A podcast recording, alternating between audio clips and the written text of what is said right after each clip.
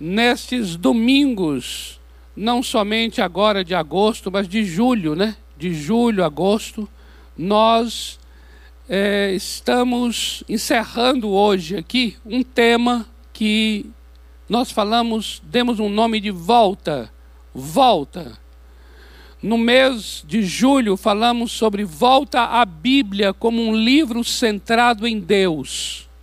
E nesse mês de agosto, volta ao amor segundo o Evangelho, o amor segundo o Senhor Jesus Cristo.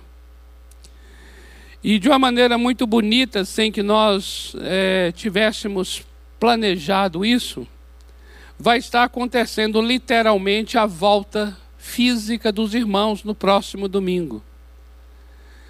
E nossa oração é que, de fato, a volta de cada pessoa para se reunir no templo seja um símbolo da volta de cada um ao Senhor Deus. A volta sua à pessoa de Deus. A volta sua à Bíblia como um livro centrado em Deus e a volta do seu coração ao amor de Deus, segundo o Evangelho.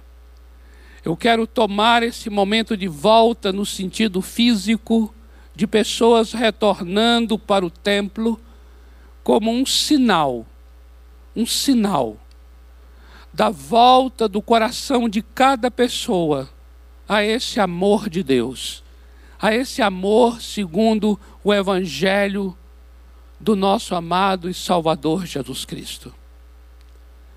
Porque nós nos afastamos muito desse, dessa qualidade de amor. Nós substituímos esse amor segundo Deus, esse amor do Evangelho, pela nossa lógica de afeições, pela nossa maneira de amar, pela nossa maneira pessoal de nos afeiçoar com os outros. E eu quero aqui compartilhar com você, encerrando essa série, de que o amor segundo Deus, ele é muito mais profundo e muito mais impactante do que esse tipo de afeição que nós desenvolvemos, porque essa afeição nossa é muito baseado nos nossos próprios interesses. As relações amorosas do nosso século são relações orientadas por uma cultura capitalista. É uma cultura do lucro, é uma cultura do interesse, é uma cultura em que os dois têm que ganhar. E isso é contrário ao Evangelho, ao amor do Evangelho. Porque o amor, segundo o Evangelho, é um amor que nos convida para perder a nossa vida e assim ganharemos. Por isso, nessa noite, eu gostaria de continuar aquilo que havíamos começado já desde o início desse mês. No capítulo 13 do Evangelho de João, foi o, o texto que nós lemos. E hoje pela manhã tive esse privilégio, essa responsabilidade também de compartilhar a palavra nessa manhã, baseada também nesse texto. João capítulo 13. Se você observar bem a estrutura do capítulo,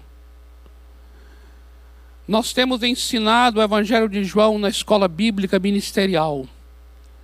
E quando você para diante da, da Bíblia para meditar, para estudar, para orar, você começa a ver algumas coisas que você não via antes.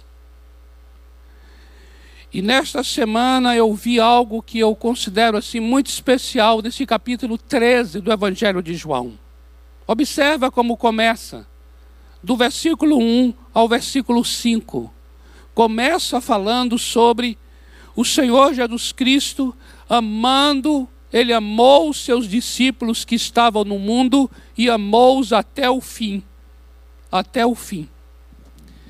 E sabendo, olha só, sabendo que Deus, sabendo que Deus não é, lhe havia entregue todas as coisas, e de que ele viera de Deus e para Deus voltava, sabendo disso, ele levantou-se naquela ceia, porque eles estavam ali num jantar, era a ceia. Jesus levanta-se porque eles ficam assentados no chão. Eles não ficam assentados, sentados em cadeiras, mas estavam no chão assentados, como era de costume. Jesus então ele levanta e ele tira de si a sua túnica.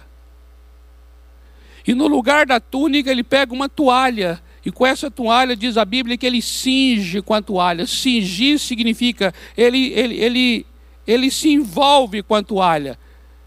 A toalha o abraça, né? Ele coloca a toalha ao redor de si.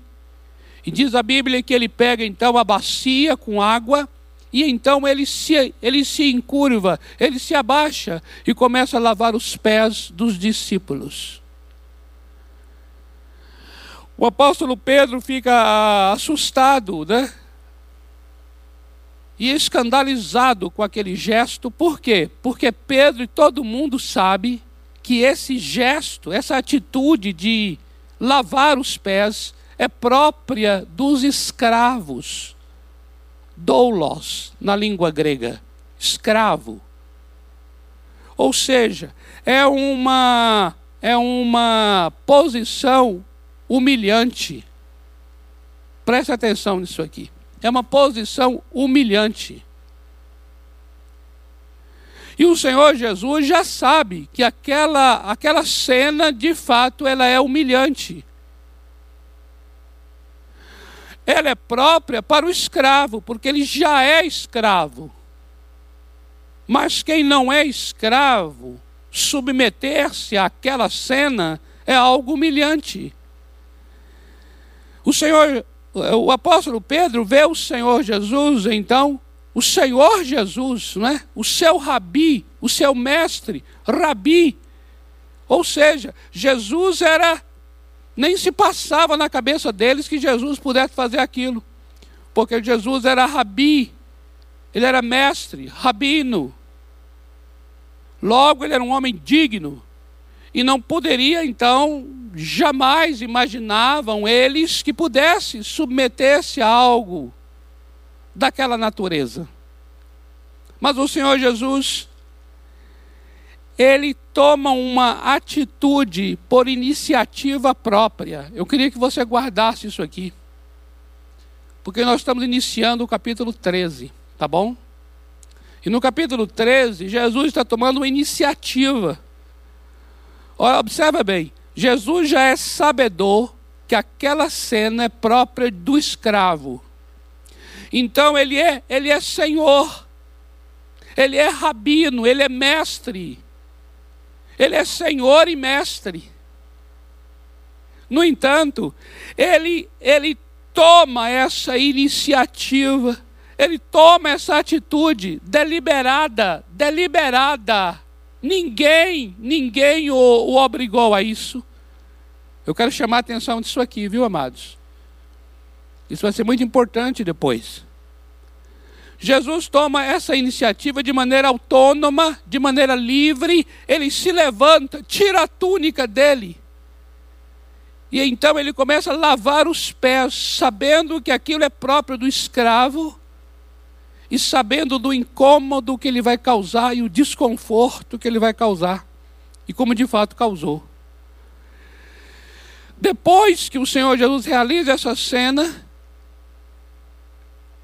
ele volta para o discípulo e diz assim: Olha, o que eu fiz, eu sou o Senhor e Mestre e fiz isso, lavei os pés. Vocês também devem lavar os pés uns aos outros. Observe então aqui agora. Eu entendo que o Senhor Jesus não está pedindo que agora os discípulos venham literalmente, presta atenção nisso aqui, literalmente lavar os pés dos outros. Um lava-pés no sentido literal. Não. Eu entendo que a linguagem do lava-pés é que é a linguagem que interessa e que importa. E qual é a linguagem? É a linguagem da humilhação. lavar os pés é uma atitude que o Senhor Jesus está tomando por iniciativa própria de se humilhar. Observa bem isso aqui. A questão não é o lavar os pés. A questão é ele estar humilhando a si mesmo. Por isso, quando ele diz aos discípulos que ele fez aquilo e os discípulos devem fazer também, eu entendo que ele não está pedindo que os discípulos lavem os pés literalmente dos outros e transforme isso numa doutrina ou numa prática. Não. Eu entendo que ele está ensinando que os discípulos devem ser pessoas que tomem uma iniciativa também deliberada, livre, autônoma, de humilharem a eles mesmos, se eles quiserem servir aos outros.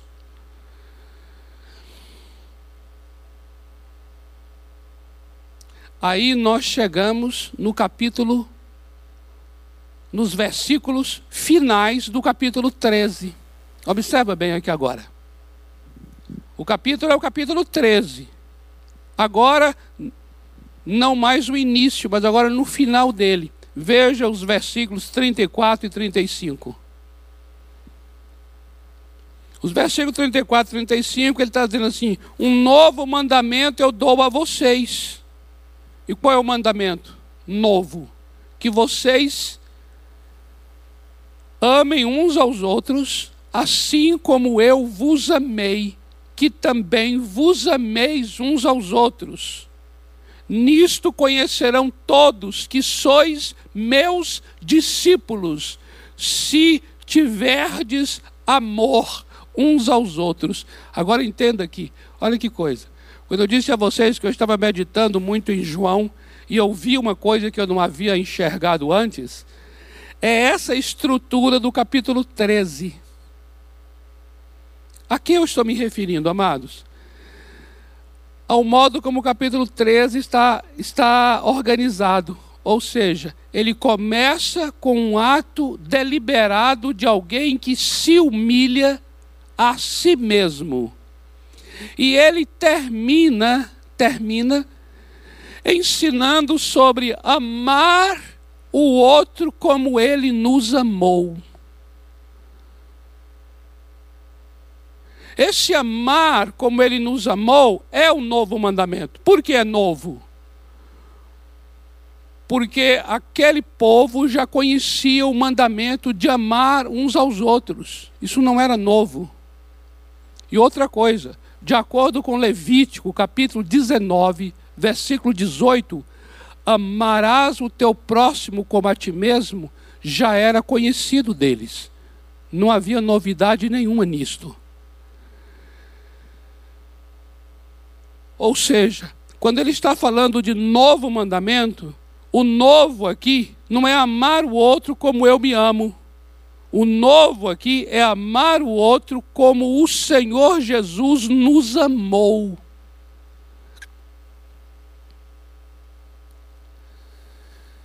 Eu gostaria então que nós pudéssemos agora verificar com um pouco mais de cuidado como é esse amor do Senhor Jesus para conosco. Porque eu devo amar as pessoas como Jesus me amou. Em primeiro lugar, eu preciso entender que esse amor do Senhor Jesus é um amor em que ele não amou a mim como ele se ama.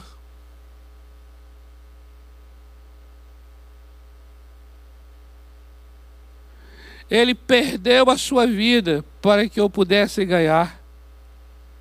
Ele se tornou enfermidade para que eu seja sarado. Ele se tornou perdido para que eu seja encontrado. Ele se tornou pobre para que eu seja enriquecido. Ele se tornou morte para que eu receba vida. Ele se tornou maldito para que eu seja abençoado. Ou seja, ele não amou a si mesmo. Ele não teve compaixão dele mesmo para poder ter compaixão de mim. Então não foi um amar ao outro como eu me amo. Em 1 de João, capítulo 3, versículo 16, ele vai dizer isso: que ele deu a sua vida, ele deu a sua vida pelas pessoas. E nisto é que estava o amor, em ter dado a sua vida. E que nós devemos também dar a nossa vida. Ou seja, ele está querendo que eu ame o outro como ele me amou. Em outras palavras, e agora eu tomo emprestado as palavras do apóstolo Paulo, é o seguinte: no capítulo 20 de Atos, ele vai dizer assim: Eu não tenho a minha vida por preciosa para mim mesmo.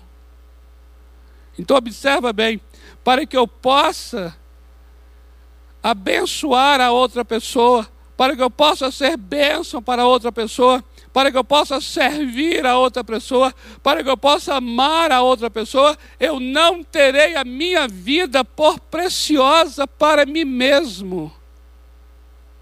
Então, essa é a primeira coisa que fala desse amor dele para conosco. E que ele pede que eu ame como ele me amou. Outra coisa bastante é, intrigante, perturbadora, desconfortável e incômoda no amor do Senhor Jesus é o fato dele ter morrido, se sacrificado por pessoas injustas, por pessoas más, por pessoas cruéis, por pessoas ímpias, por pessoas iníquas, por pessoas ingratas. E esse tipo de amor me incomoda profundamente. Por quê?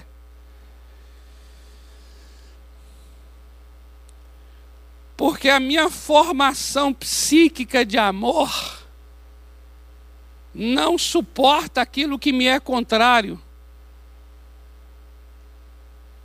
A minha lógica de afeição que eu tenho pelo outro, como eu disse a vocês no início, é uma lógica capitalista, ou seja, baseada no lucro.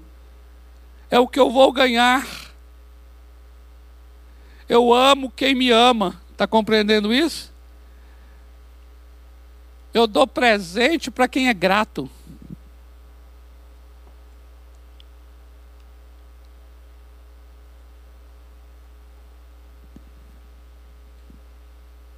Compreende isso? Você já deu presente para uma pessoa? Eu amo dar presentes. Eu digo uma coisa a você: eu amo mais dar presente do que receber presente. Mas pode me presentear, viu? Mas eu, eu, eu amo muito mais dar presentes. E uma das grandes razões porque eu amo dar presentes é de ver a alegria do outro em receber o presente que foi dado. Uma pessoa grata por uma coisa que você fez, seja um presente ou seja alguma atitude boa que você fez para com ela, e ela é extremamente grata, ela ri com os olhos, ela, ela anuncia para meio mundo aquilo que você fez. Diga se isso não inspira você para dar um segundo presente. Eu dou um segundo, terceiro, quarto, quinto presente. É verdade.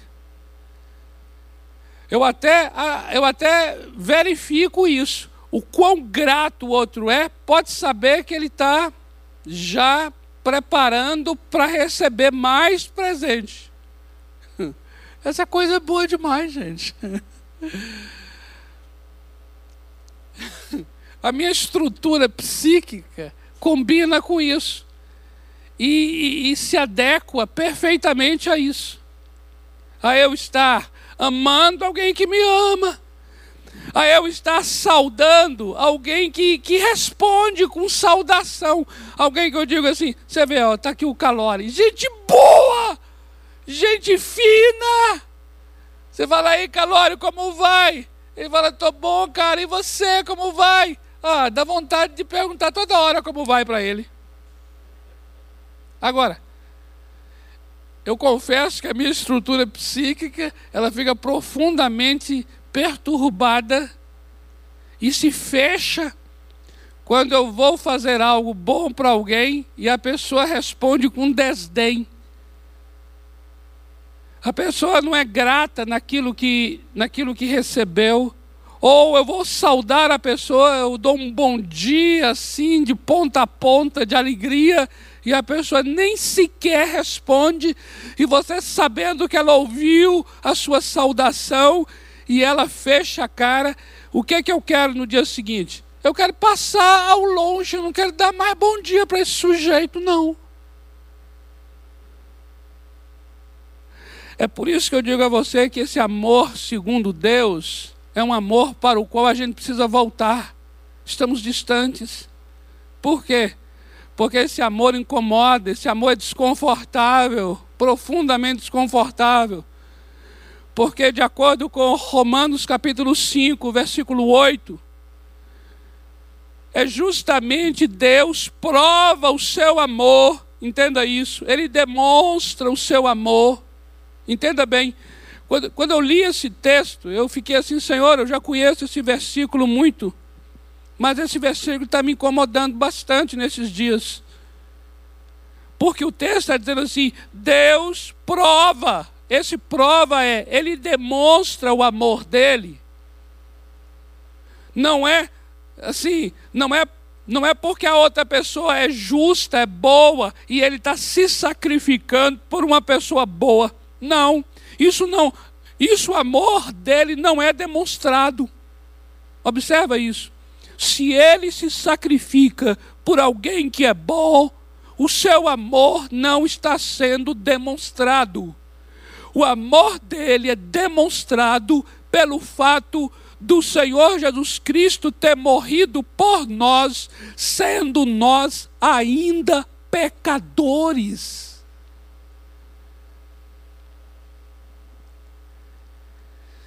Isso me levou logo para Mateus 5,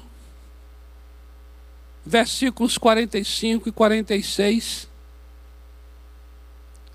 Quando o Senhor Jesus está ensinando esse tipo de amor que nós devemos ter por alguém que é ruim, que ele chama ali de inimigo, alguém que é mau. Ele pede que eu ore, ore por aquele que me persegue. Está compreendendo isso? E ali ele diz uma coisa assim: é para que você se torne filho do vosso Pai Celeste. Sabe por quê? Porque o vosso Pai Celeste, ele dá chuva, chuva para maus e bons, e ele dá sol para justos e injustos. Se você amar somente quem te ama, que recompensa você vai ter ao fazendo isso? Que grande coisa é esta? Observa bem. Olha essa pergunta que ele está fazendo. Se você amar apenas quem te ama, que recompensa você está fazendo? O que a Bíblia está nos mostrando é que amar quem me ama não é demonstração de amor. O amor de fato é demonstrado quando amamos quem não nos ama.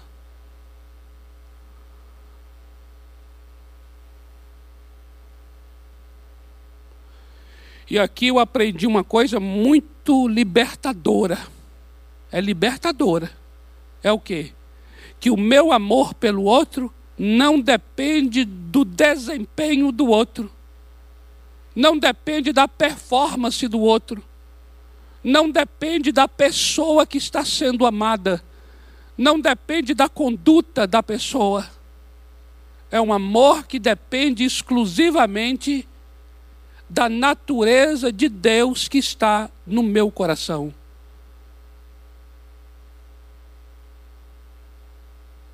E isso é libertador. Por que é libertador?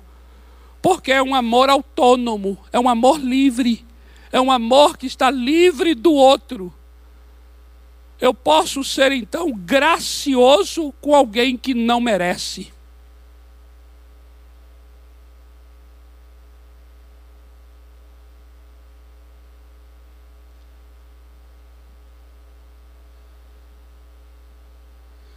Eu tenho condições por causa do amor de Deus que está em meu coração, derramado pelo Espírito Santo, eu tenho condições de dar o segundo presente para a pessoa ingrata.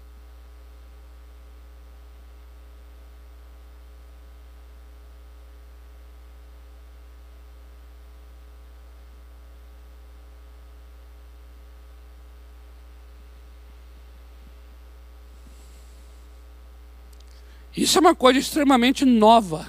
Só o Evangelho do Senhor Jesus veio trazer. Só o amor de Deus promove, proporciona isto. Isto é novo. O amor que vivemos em nosso século é um amor, é uma compaixão. Presta atenção aqui, vou falar de uma coisa extremamente contemporânea. A nossa compaixão atual, essa compaixão midiática, é uma compaixão politizada é uma misericórdia de gabinete. Porque é orientada por outros tipos de, de ideias. É uma misericórdia ideológica que define muito bem quem é a pessoa que será amada e define quem é a pessoa que será odiada. Você compreende isso? Preste atenção nisso que estou falando aqui agora, por favor. Nós somos cercados por informações de todos os tipos.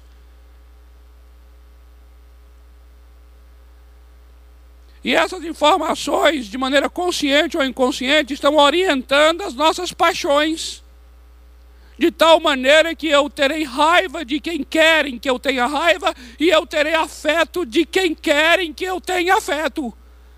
Ou seja, seja a raiva ou seja o afeto, vai começar na pessoa de fora e não começa na natureza de dentro, do coração.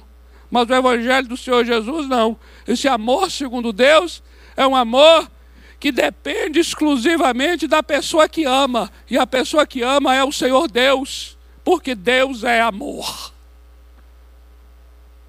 Uau! E esse amor de Deus é derramado em meu coração. Logo, eu posso ter uma iniciativa de amar e não apenas uma reação de amor. Eu posso ter uma iniciativa contrária ao que estão fazendo contra mim, acima do que estão fazendo contra mim. Eu posso ter, eu posso saudar quem não me saúda. Eu posso amar quem não me ama. Eu posso orar por quem me persegue.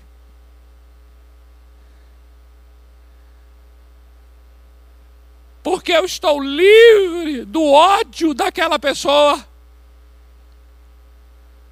Porque eu sou guiado pelo amor de Deus que habita no meu espírito, no meu coração. Oh, amados. Aqui nós chegamos num ponto. Qual é o ponto?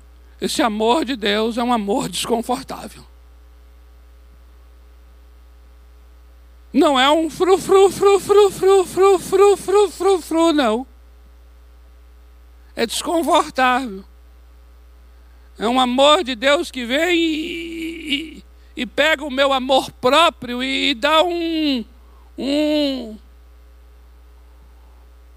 um chacoalhão que chega a me deixar, deixar meu amor próprio tonto. Esse amor de Deus é um amor que, que desorganiza, que, que desconstrói. É um amor que é uma verdadeira contracultura desses dias. O amor de Deus. Entenda bem o que estamos colocando aqui. Esse amor de Deus que se sacrifica, que serve aquele que não merece, que se sacrifica por aquele que é ingrato, é um amor de Deus que mexe em nossos brios. É um amor de Deus que incomoda diretamente o nosso orgulho.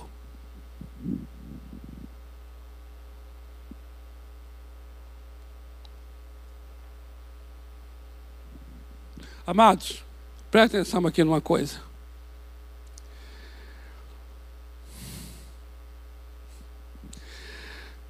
Você servir uma pessoa que é tão amiga, não mexe em teu orgulho. Mas você servir uma pessoa que não quer o teu bem, isso, isto mexe diretamente na tua vaidade, na minha vaidade, no meu orgulho. Entenda bem isso. Por isso é que estamos falando que esse amor dos versículos 34 e 35 de João 13 começa com aquele que se humilha lá no início do capítulo. Em outras palavras, se você não se humilha, não há como você amar com este amor. Porque ele mexe diretamente com o orgulho meu e seu. Pensa bem numa coisa aqui. Efésios capítulo 4, versículo 32. Olha só. Olha só. Efésios 4, 32. Último versículo do capítulo 4 diz assim: Antes, sede uns para com os outros, benignos, compassivos. Agora observa: perdoando-vos uns aos outros, perdoando-vos, como também Deus em Cristo vos perdoou. Pensa bem nisso. Perdoar alguém como Deus em Cristo me perdoou, é humilhante.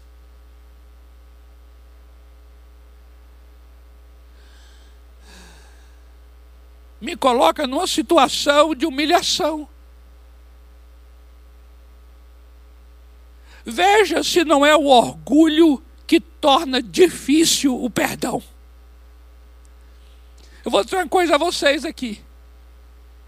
O nosso orgulho é o que torna pesado qualquer mandamento do Senhor Jesus.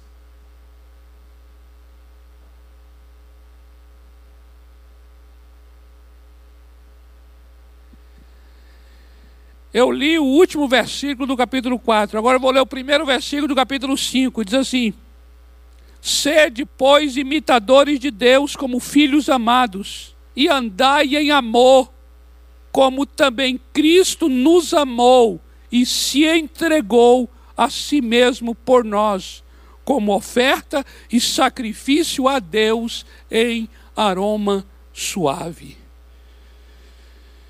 Olha que coisa.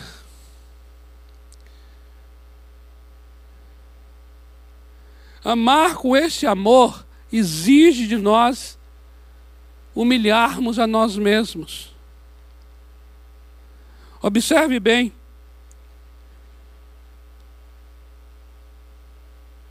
Esse humilhar-se é uma disposição interior. É uma disposição interior. É uma iniciativa nossa, deliberada, autônoma. Eu disse a vocês, prestem atenção no que eu estou falando, quando nós iniciamos aqui. É exatamente isso. Jesus no início do capítulo 13 de João, tomou uma ação deliberada. Foi uma humilhação a ele mesmo. Ele humilhou-se a si mesmo de modo autônomo, livre, deliberado. Ou seja, uma disposição interior para humilhar-se a si mesmo. E por causa disso, ele se entregou. Se você ler em Filipenses, no capítulo 2, no versículo 8, vai dizer exatamente isso: que o Senhor Jesus, ele humilhou-se a si mesmo. E por causa disso, ele foi obediente até a morte e morte de cruz. Ou seja, ele se entregou na cruz por mim, pecador. Ele se sacrificou por quem não merece. E ele fez isso porque, primeiro, ele humilhou-se a si mesmo.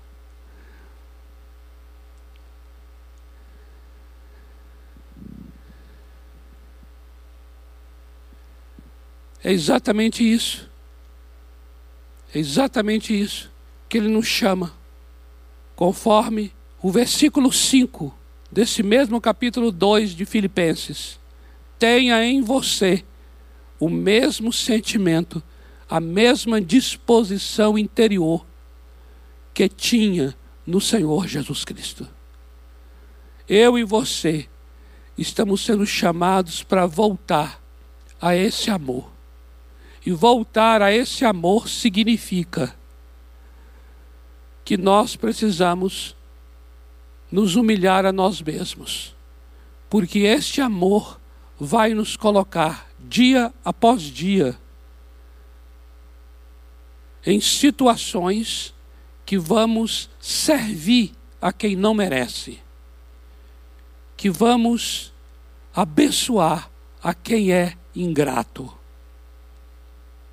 que vamos acolher a pessoas blasfemas, irreverentes,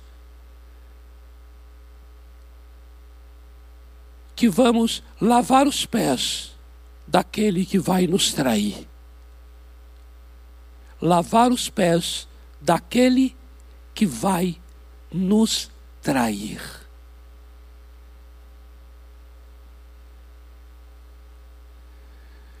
Existem muitas pessoas que se afastaram da igreja local, que se afastaram da comunhão com os santos, que se afastaram da comunidade, a igreja local, por conta, sabe de quê?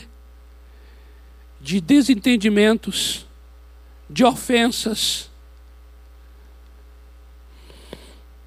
de situações muito complicadas e difíceis.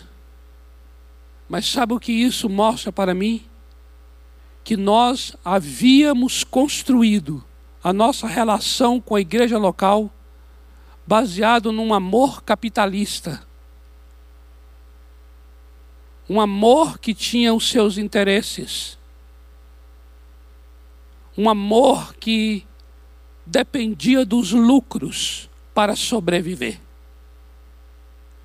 E porque faltou esse lucro, faltou essa resposta amorosa, as pessoas se afastam, as pessoas quebram os laços, as pessoas desfazem as alianças, as pessoas se distanciam. Eu gostaria de chamar, porventura, você, que talvez um dia frequentou, participou, participou de uma célula, de um pequeno grupo, participou dos cultos, era pessoa tão participativa, presente. E aconteceu algo tão doloroso, tão difícil, algo legítimo. E que foi suficiente para te ferir e para afastar. E você então tomou a iniciativa de ir embora e nunca mais voltar. E você, de alguma maneira, parece que ficou vacinado contra igrejas locais, comunidades e você talvez está vivendo a sua fé dentro de casa, isolado, sozinho. Mas eu sei que dentro de você há um desejo de voltar, há um desejo de se reunir, há um desejo, há um amor pela igreja local, pela comunidade, pelos irmãos.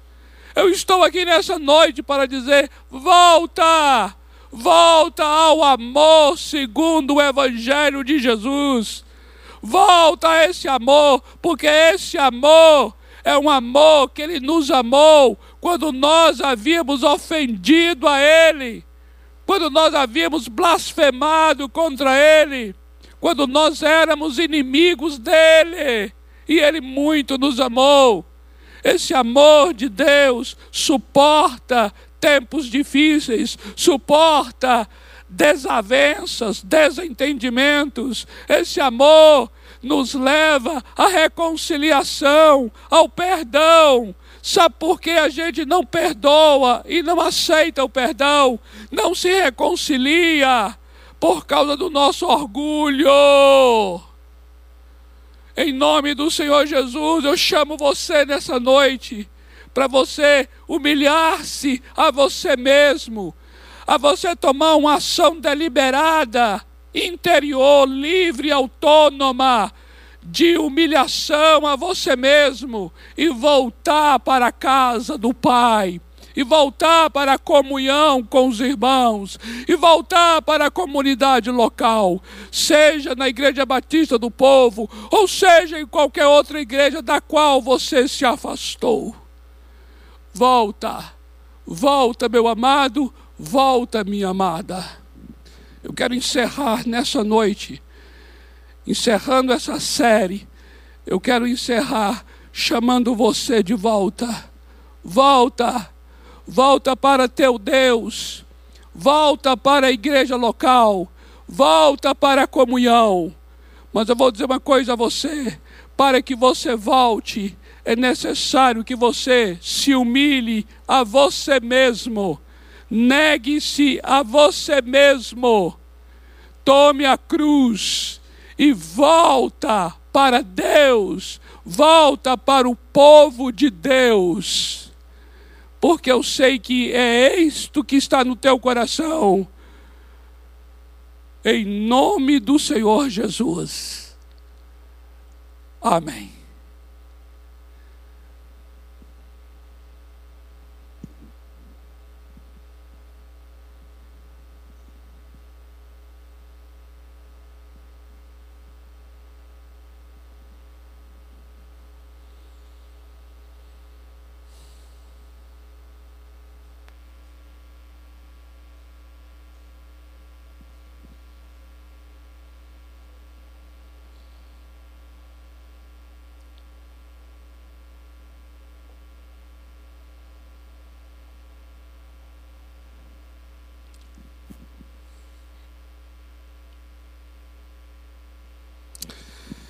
Oh Santo Espírito, em nome de Jesus.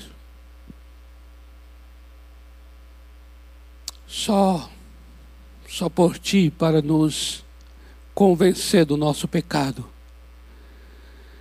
Eu oro para que cada um agora tenha um coração quebrantado, um coração humilde,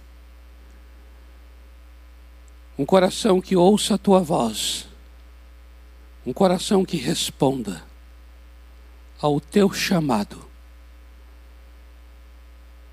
Em nome do Senhor Jesus. Amados,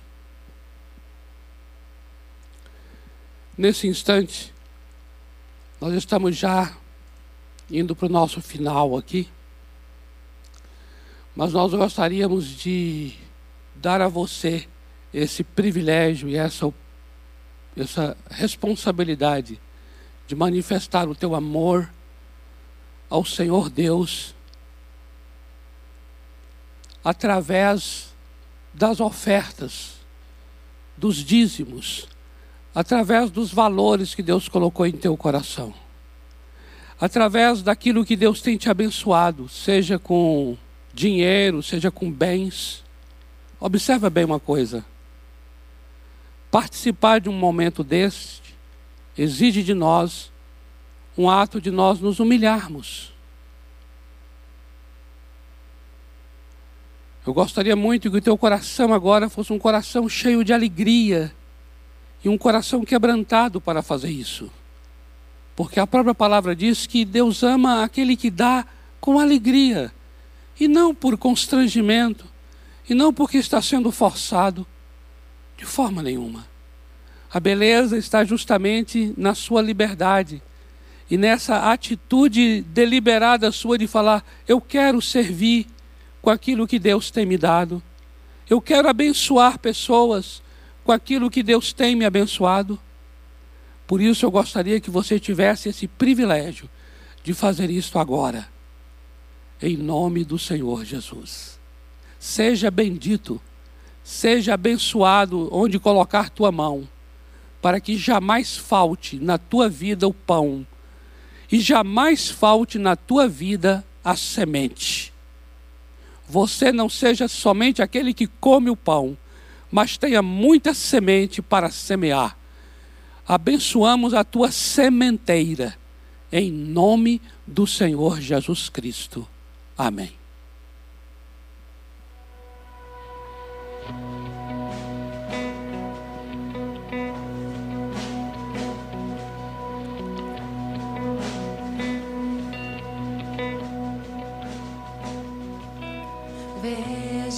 o amor do Pai, mistério que não posso entender. Quão grande é o seu amor e o quanto nos deseja.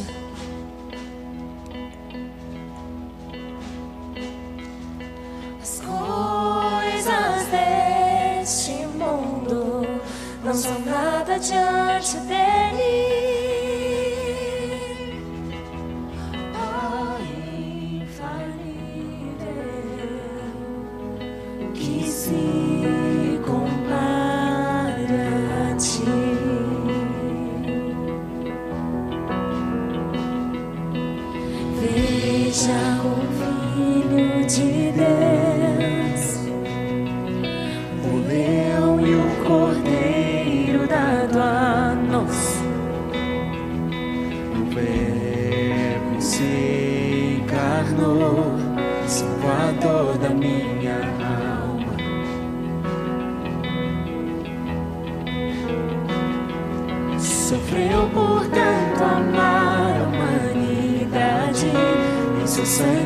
sun.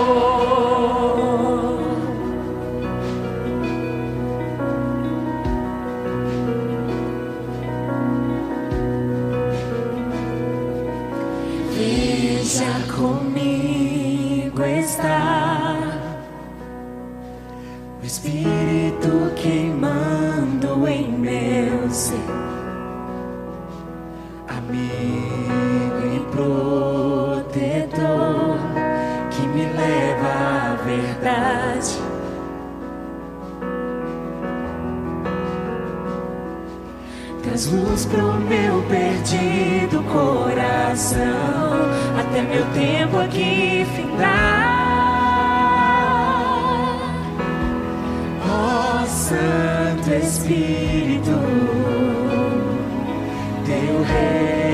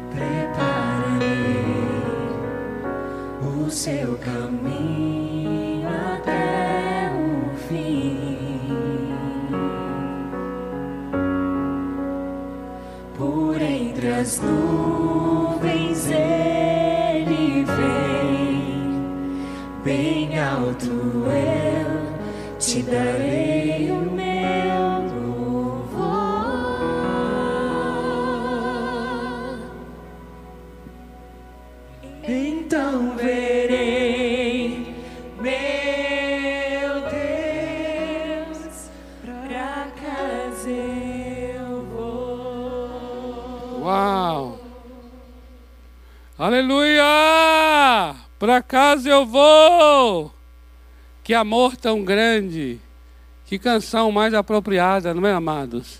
Que amor tão grande! Eu vou pedir ajuda aqui do nosso querido. Coloque um slide aí, por favor. Nós estamos encerrando já aqui. Isso. Olha só aí, amados. Isso aqui é um resumo, sintetizando tudo que foi compartilhado nessa noite. Você tem aí o capítulo 13 de João, e aí vocês têm os cinco primeiros versículos lá em cima, e você tem embaixo os versículos 34 e 35.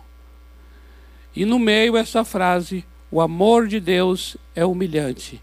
Então a frase de cima, de acordo com os versículos iniciais, é: começa pela humilhação para terminar pelo amor. É isso aí, ó.